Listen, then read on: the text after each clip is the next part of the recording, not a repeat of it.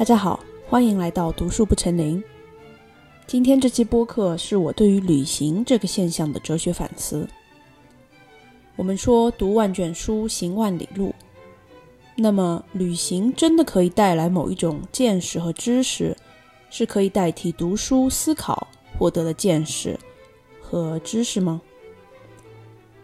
作为已经进入了小康生活的有见识的知识阶级。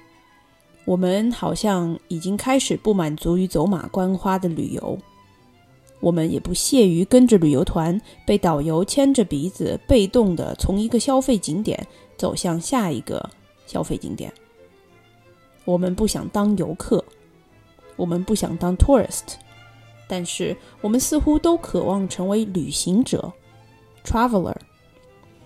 那么从旅行中，我们可以获得怎样的精神满足呢？当你去问一个现代人他的爱好是什么，几乎每一个人都会说我的爱好是旅行，或者说这是最常见的一个答案。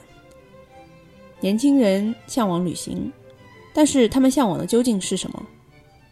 几乎每一个人都喜欢旅行，他们期待旅行。旅行对于我们来说是忙碌的生活和工作中一件令人向往的事情。那么我们向往的究竟是什么？在这期播客中，我会提到几个憎恨旅行的著名哲学家。反对旅行的小分队人数虽然说远远要小于热爱旅行的绝大多数人，但是这个小分队里有很多口齿伶俐的著名人士。其中最著名的三个人当然是苏格拉底、康德和住在瓦尔登湖的爱默生。他们中有一些人一辈子都没有离开过自己的家乡。苏格拉底在古希腊的雅典待了一辈子，康德在科林斯堡待了一辈子。科林斯堡以前是普鲁士帝国的一座城市，但是它地处于俄罗斯和德国的边境。现在科林斯堡已经变成了俄罗斯里面的一座城市。我记得前两年还有一个新闻。呃，就是说，俄罗斯人准备在科宁斯堡，我我也不知道他现在的名字叫什么，他的以前的德文名字是科科宁斯堡，嗯，现在应该是改成了一个俄语名。他们要在那个城市里面建一座机场，然后有一个人提议，有有一些官员提议要把这个机场叫做康德机场，因为这曾经是康德住了一辈子的地方，也是科宁斯堡最著名的一个名人。结果遭受了很多俄罗斯人的反对，因为他们说：“嗯，康德又不是俄罗斯人，我们怎么可能拿一个德国人来命名一个德国、一个俄罗斯的机场？”但是这件事情搞笑的是，又有一些反对这些反对声音的俄罗斯人跳出来说：“没错啊，康德虽然不是俄罗斯人，但是康德在生前非常想要巴结咱们俄罗斯的俄罗斯的女帝。”嗯，他康德还给这个女帝写了很多呃信件，希望这个他能够在这个俄罗斯，嗯，这个这个国王，呃，这个女女国王可以给康德一份工作。所以说，虽然说康德不是俄罗斯人，但是他很巴结咱们俄罗斯人。Anyway，就是这个新闻。这些人，刚才我提到的这个反对旅行小分队中，有一些人说旅行会让你大脑萎缩。那这又是为什么呢？爱默生选择不去旅行，他选择一个人住在瓦尔登湖。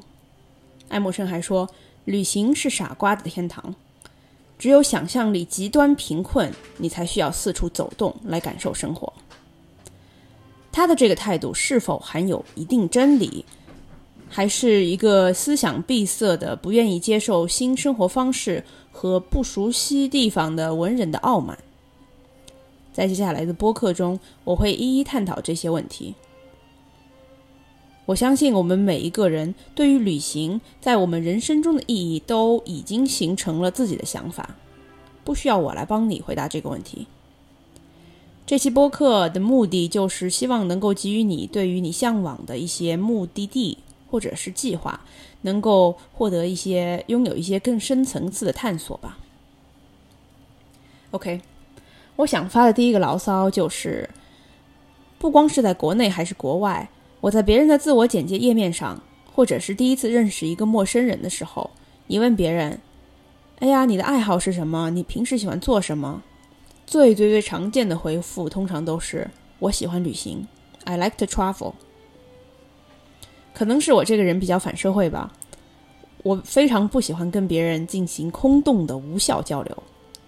我觉得语言交流中最基本的美德就是要通过语言传达快速有效的信息。但是我喜欢旅行和 I like to travel 这句话就是非常典型的一句最空洞的无效交流。我无法从这句话中获得任何有关说出这句话的人的有效信息。与之相比，一个说自己喜欢跑步、喜欢做饭、喜欢组织聚会、喜欢登山、喜欢看动漫、喜欢德国足球队的人，你几乎可以确定，在喜欢后面跟着的那个活动，一定是占据了那个人一定的时间。他的人生在一定程度上是投身于这个活动的。跑步、做饭、看动漫、看球赛、研究足球足球技巧这些事儿。是一定占据了说出这个话的人的很可观一部分的时间和精力。你甚至可以从这个喜欢后面跟着的活动上，或多或少的猜出他是一个怎样的人。他是一个热爱户外还是宅家的人？他是一个喜欢群居还是独处的人？他是一个喜欢动还是静的人？但是我喜欢旅行这句话和我喜欢跑步相比，似乎空洞了许多。说自己喜欢旅行的人，你根本就不知道旅行这个活动在他的人生中占据了多少比重。这一句自我描述无法告诉你说出这句话的人究竟是一个怎样的人，因为几乎每一个人都喜欢旅行。人们喜欢这样说，似乎是他们以为自己有钱、有时间、有能力去旅行，并且为此感到自豪。我喜欢旅行，作为一句自我。简介的描述，它空洞到啊，从我看来，就好像是说自己，呃，我喜欢有钱这句，跟说我自己喜欢有钱这句话没有区别。因为旅行本质上是一个只属于一定阶级的人才会有的概念。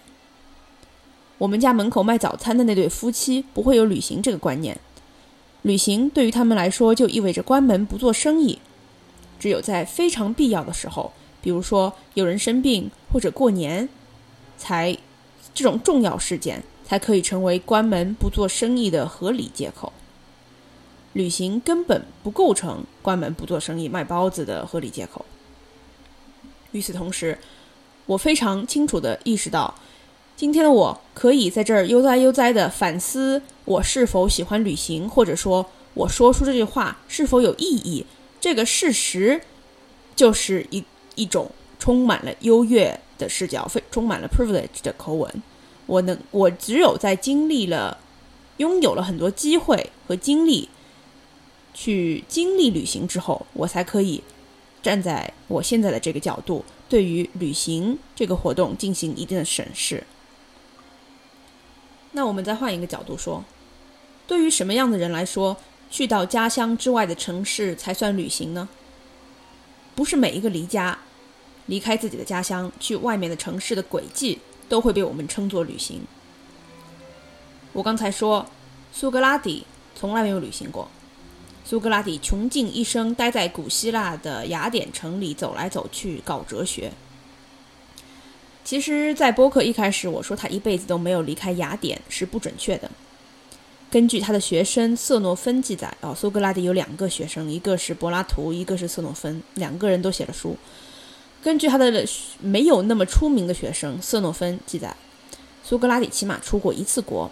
他在雅典和斯巴达打仗的时候，就是这个著名的伯罗奔尼撒战争 （Peloponnesian War） 期间，被召召唤征兵，代表雅典出去打仗了。而且根据瑟诺芬记载，苏格拉底还是一个特别英勇的战士，在打仗期间背了好几个人从战场回来，救了好几个人的命。啊，这个细节也足够说明，真正的哲学家不单是思想深邃的智者，还是个真男人。但是，我们会管苏格拉底出国打呃出国打斯巴达这个行为叫做旅行吗？肯定不是，对吧？坐在瓦尔登湖的。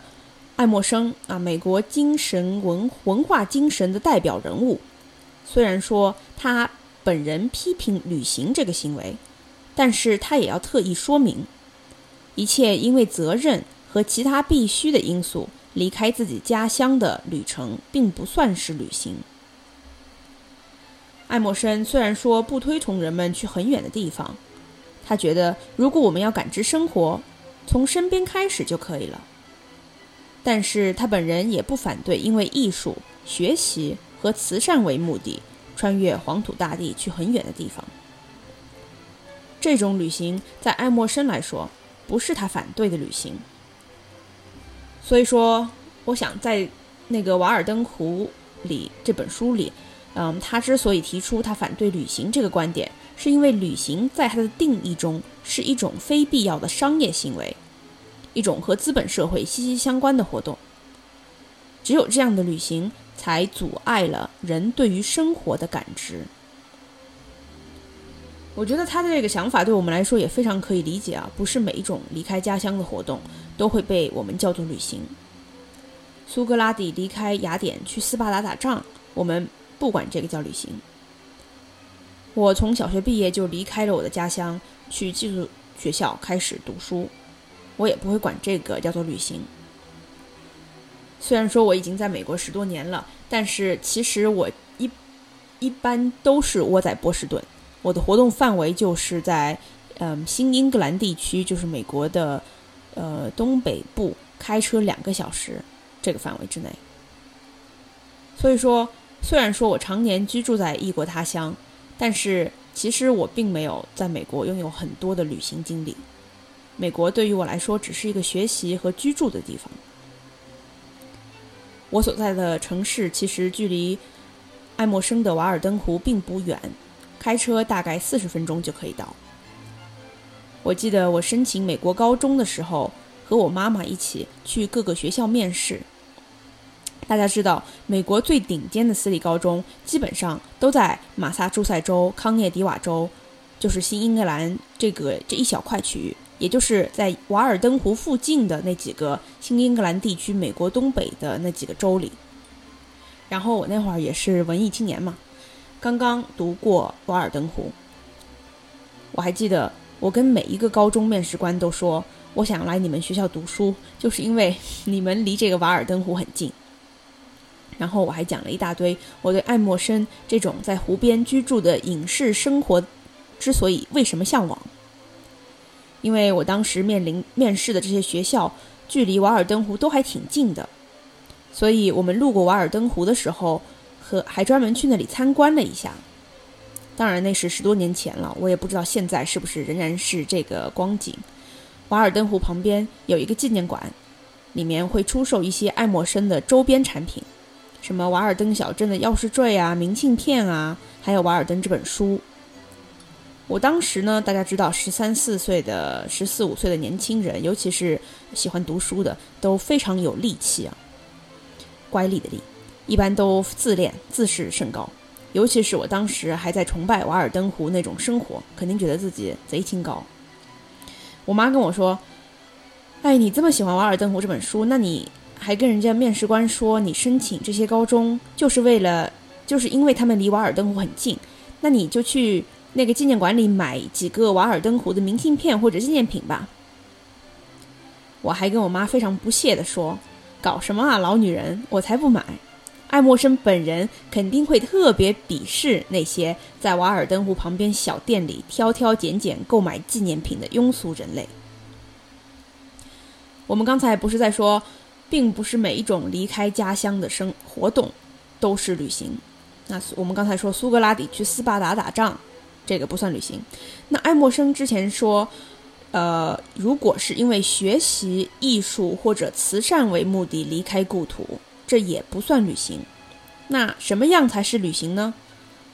爱默生自己在他的《瓦尔登湖》里就给出了一个标准。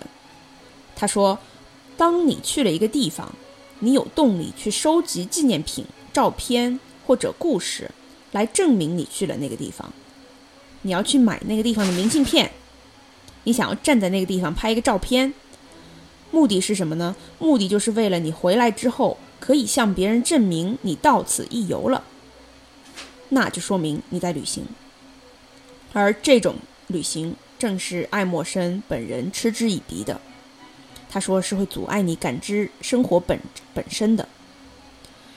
嗯，所以怎么说呢？虽然说我那个时候也有点偏激吧，有点戾气，但是确实在瓦尔登湖旁边开一个小店卖瓦尔登湖精神纪念品，这个事情是非常具有讽刺意义的，因为他这个行为恰好违背的就是爱默生的瓦尔登湖精神。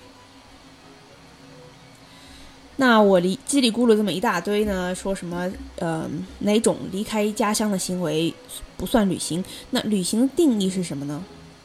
我给大家一个呃人类学经典关于研究旅行的书籍，叫做《主人和客人》（Hosts and Guests：The Anthropology of Tourism）。这句话开头对于旅行和游客的定义啊，这个作者 Valine Smith 说，游客是暂时闲暇的人。自愿访问远离家乡的地方，目的是体验变化。不知道大家是否同意这个定义？我觉得我刚才谈论的这个关于旅游的现象，谈论的是这个定义的前两点，就是旅行旅游所包含的远离家乡，一定要伴随着闲暇和自愿。但是，其实我对于他这个定义的。第三点就是体验变化，目的旅行的目的是体验变化，究竟是什么意思？我觉得我并不是很清楚，或者说我不是很确定。这是我第二个想要发表的观点，或者是牢骚，就是我们去旅行的目的，好像就意味着我们愿意去经历改变，我们愿意被改变。但是要经历什么样的改变呢？最终。是游客被改变了，还是东道主被改变了？在我所观察到的旅行或者是旅游这个现代资本社会消费现象中，最终好像游客并没有被改变，最终好像都是这个目的地被游客改变了。我们想要去经历改变，但是最终却是给别人带来了改变。我想要讨论的第二个观点就是：旅行的目的究竟是为了改变自己，还是为了维持自己？OK，其实这个观点也不能算是一个牢骚吧，可能更像是一个真正困惑我的一个问题，就是，嗯，对啊，就是旅行的目的究竟是为了改变我们自己，还是为了维持我们自己？当我们选择旅行的那一刻开始，就意味着我们选择了。一种开放性，我们愿意打开自己，去迎接一种跟我们原本生活方式不同的经历。但我们要以何种态度去面对这种不同的新鲜文化地点和事物呢？我举一个通俗的例子：我去意大利吃意大利面的时候，我是不是必须要拿着叉子去吃？我可不可以拿着筷子去吃？当然，这是最肤浅的。我相信筷子并不会改变意大利面的口感，但是意大利人会在他的面上撒很多帕玛森芝士。我就是不喜欢帕玛森芝士的口感，那我往上面撒点葱花行不行呢？虽然说，可能我作为一个中国人，我就是喜欢在面条上面撒葱花，那我在意大利这么做，是不是代表了我作为一个游客的闭塞和失败？因为我拒绝去开放的接受另一种饮食逻辑。当然，美食都是吃到肚子里的，本质上有点无关紧要。我们把这个事儿再上升到一个文化层面。我在意大利参观罗马斗兽场的时候，当我选择作为一个游客来到斗兽场的那一刻，是否意味着有一个正确的经历、经历、体验这个斗兽场的过程？而这个经历是由民族学家、旅游纪录片。我在网上做的那些攻略已经提前决定的，而我需要的仅仅是按照外界已经告诉我的我应该拥有的感受，这个这个传统智慧来体验我在罗马斗兽场应该有的体验。作为一名游客，我选择怀揣着某种开放性来到一个新的地方，但是这种开放性是否已经由外界决定了是有一种正确的开放性？民族学家、明信片、书本、旅游攻略已经提前告诉了我，作为一个游客，我应该获得怎样的经历？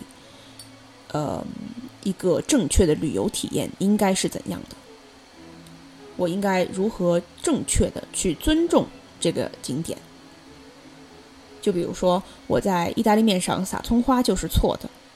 我在梵蒂冈或者是法国凡尔赛宫殿前应该获得怎样的感官体验？早在我体验之前就已经被外界决定了。我再给大家换一个例子举吧。我之前去过很多穆斯林国家参观他们的清真寺，比如说土耳其的索菲亚大教堂曾经就是一个大清真寺。还有摩洛哥首府拉巴特旁边有一个什么全世界第三大的清真寺，非常也非常古老啊，代表的是非常经典的非洲北非风格的清真寺建筑风格。还有那个呃以色列的耶路撒冷，全世界最著名的清真寺就是有一个金色屋顶的那个叫做 Al Aqsa 清真寺，还有那个阿布扎比。阿布扎比里面有一个他们新建的非常豪华的，全是大理石，还有据说用了很多黄金的清真寺。那我我也不是穆斯林，对吧？但是我去那些清真寺参观的时候呢，我也是要戴头巾的，我要把整个人都捂得严严实实的去那里参观。我当时去这些清真寺的时候，其实还是一个大学生，我是一个学艺术史的大学生，学的还是伊斯兰建筑史。我感到，我当时在那些清真寺参观的时候，内心就有一种拉扯和困惑。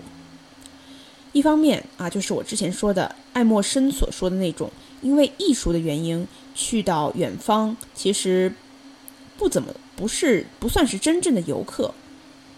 所以说，作为一个。呃，伊斯兰建筑史的学生呢，在我眼前看到的这些壮观的、具有历史性的伊斯兰世界艺术瑰宝的时候，我的内心有一种非游客的学术性的惊叹和狂喜。就比如说，我去看那个屋檐啊、雕花啊，曾经在艺术史课本上记录的成就，如今都呈现在我的眼前，这种书本和现实融会贯通的喜悦。这是跟我当时的游客身份无关的快乐，但是另一方面呢，作为一名女性在清真寺里参观，就让我时时刻刻都感到有些不舒服，让我感到一种恐惧。因为你穿上那个大袍子的时候，大袍子也不是我的衣服，对吧？是在门口清真寺门口，他强呃，也不能说是强行吧，反正就是他让你披上的，但是你也不得不披。然后你就知道你要去遵守外界，就是这个宗教它给予你的一些凝视，它加在你身上的一些规矩。女性不能够穿着紧身裤勾勒出自己的身材的线条，也不能够袒胸露腹，不能够随心所欲地展现自己的美貌和性感。即便我不是穆斯林，我不信真主，但是我已经进入了清真寺这个空间，我就必须要遵守这个文化和宗教给予我的限制。那作为一名游客呢？一方面我想要去经历这些不同的文化，我想要改变我自己，我是开放的；但是另外一方面，在经历的同时，我好像又在拒绝这些文化。我要维持我自己，我不是开放的。这种感受，当我在穆斯林国家旅行的时候特别明显。我感受到的是一种矛盾和拉扯。我觉得我们会理所应当的觉得，一个游客的心态是一个开明的心态。但是实际上，在很多情况下，旅行告诉我们的不是我们心态的开朗，反而是我们心态的闭塞，甚至是我们对这个闭塞的坚持。因为旅行经历不同的文化，反而让我们意识到了我们要坚持自己原本的生活状态，或者说我们原本无意识的，嗯，生活方式，它是有自己的。呃，好处存在的，它让我们意识到了自己原来原生文化的优越感。英国历史上最有名的文人啊，Samuel Johnson，塞缪尔·约翰逊，常常被人称为约翰逊博士 （Doctor Johnson）。他是生活在一七零零到一八零零年间的英国人，他就曾经写到，他说我在法国旅游得到的结论是，不管法国有多么多么好，在法国旅游反而让我对自己的国家更加满意。在法国旅游让我意识到，我作为一个英国人，我的英国生活方式有多么的优越。我觉得我在穆斯林国家旅游完了之后，我得出的结论反而是一种闭塞，对我自己的闭塞的坚持。这种闭塞在这里不是一个贬义词，只是描述我心态的中性词。那就是我不接受所有的生活方式，我喜欢我中国的生活方式。其实我开始只做中餐，吃中餐，也是我在卡塔尔生活的时候开始的。在我去卡塔尔之前，我其实吃饭还挺随便的。你让我吃美国的白人菜，我觉得都可以嘛。但是在去了卡塔尔之后，我天天跟他们吃印度菜，因为卡塔尔有很多印度人嘛。然后，呃，还有就是人家阿拉伯用手抓那种烤肉，我吃着吃着，可能也是因为我对于卡塔尔女性的这个生活地位之低微开始反感有关吧。我就是越来越觉得，我想要坚持我作为自己中国人的生活方式。于是我开始第一次自己买菜、自己做饭，开始拒绝吃人家的那个咖喱鸡，我就开始每天晚上学着做拌嗯那个番茄炒蛋拌饭啊。这些差不多发生在我二十岁出头的时候，我就开始变成了一个每顿必须得吃中餐，而且我会坚持我作为中国人的生活方式。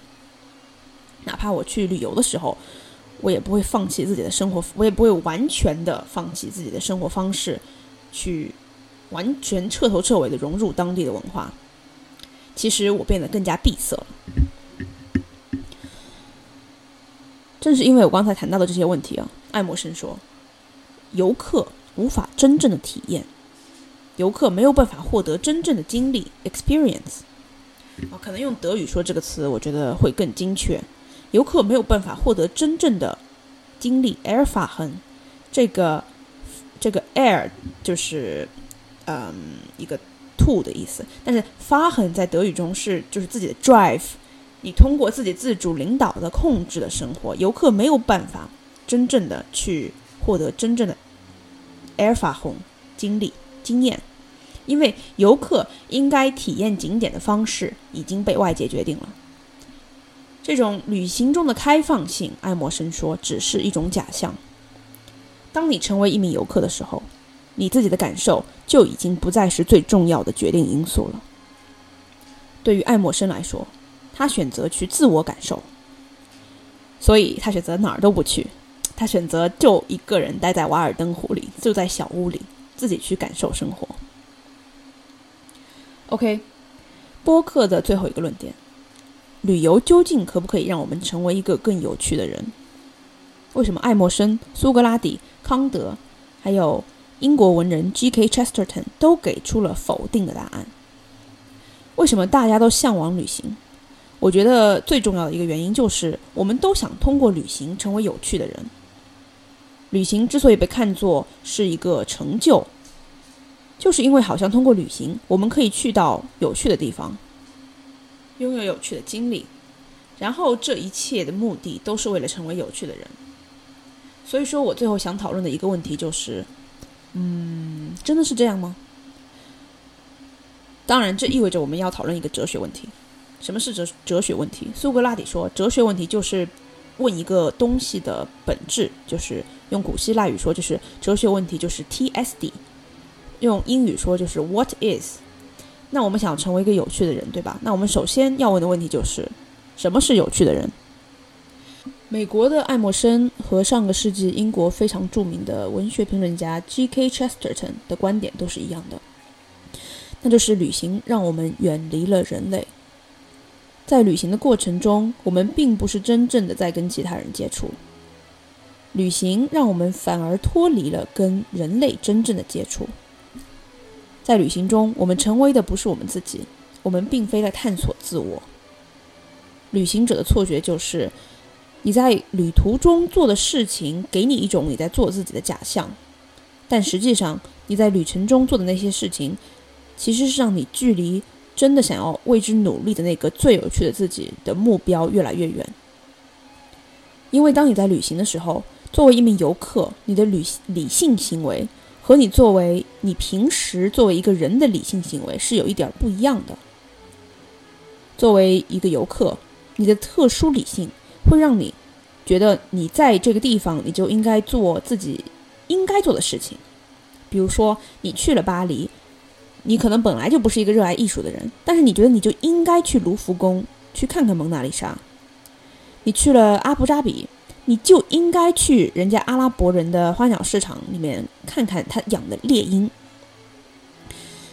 今年六七月份的时候，我去了布拉格。我去之前就听说布拉格那边有一个特别流行的美食，就是烟囱冰淇淋，就是在一个烤好的烟囱型的面包里挤上冰淇淋。虽然说。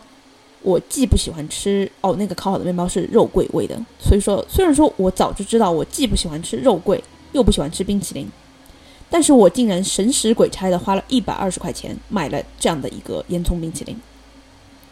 我吃了一口就意识到我掉入了我刚才描绘的那个陷阱，因为我根本就不喜欢那个东西。我吃了第一口的时候，我就想把这个烟囱冰淇淋给扔了，但是作为一名游客。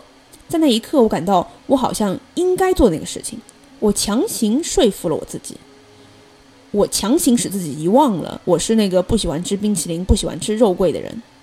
我强行把自己从我已经认识的自我认知里剥离开来了，因为我想，咱人都到布拉格了，来都来了，那总得吃一下他的肉桂冰淇淋啊，是吧？同样，在我去阿布扎比的时候。我也是心甘情愿的，主动的找了一个导游带我去参观阿布扎比的猎鹰医院，花了一个下午看了一下他的猎鹰。说真的，虽然说猎鹰是一件有意义的事情、有趣的事情，嗯，阿布扎比有很多阿拉伯人养猎鹰，然后他们竟然还有兽医，还有一个专门给猎鹰开的医院，这些都是很有很有趣的事情。但是对于我个人来说，我既不重视，也不在乎猎鹰这个活动。我在去阿布扎比之前，我从来没有见过猎鹰。我走了之后，我也不会在脑子里面再想到猎鹰。那除了当天发这个朋友圈，我可能这辈子都不会在乎猎鹰这个事件。但是因为我作为一名游客，我到了阿布扎比，我好像觉得我就应该去经历这种象征性的活动。我觉得我要是没去，那我好像就白去了阿布扎比。我是抱着这个心态，我才会，我才花了一整个下午在猎鹰医院里。但是，平心而论，我真的在乎猎鹰吗？No，我不在乎猎鹰。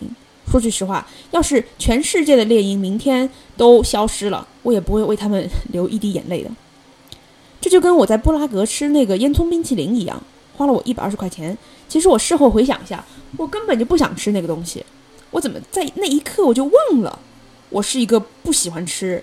肉桂也不喜欢吃冰淇淋的人呢。我刚才描述的这个布拉格冰淇淋事件，让我想到了国内的景区公主打卡现象。就是在今年五一前后，国内旅游市场复苏之后，在西双版纳这样的景区，我发现出现了越来越多的公主。那是游客们带着一整套充满了异域风情的少数民族特征亮片头饰、服饰。在那儿打卡拍照，成为了年轻人非常热衷的旅游方式，就是去当地的旅游景点体验一日民族风改装。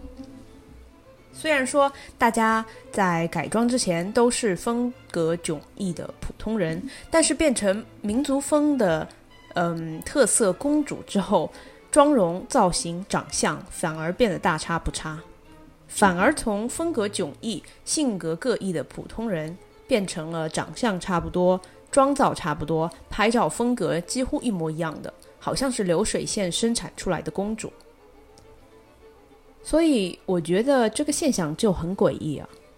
我们去旅游，好似是为了获得更有趣的经历，获得不同的经历，从而变成变成自己，变成更有趣的人，变成真正的自己。但是很多时候，你所能观察到的结果反而是相反的。它让我们在旅游景点的我们，从不同的人变成了几乎一模一样的人。在变成景点公主之前，每一个女孩都是不一样的。但是每一个景点公主长得几乎都是一模一样的。衣服、长相、妆容、拍照方式都变得大差不差。在去阿布扎比之前，你喜欢跑步，我喜欢养仓鼠，他喜欢种花。到了阿布扎比之后，我们都喜欢猎鹰，我们都要去和猎鹰合影。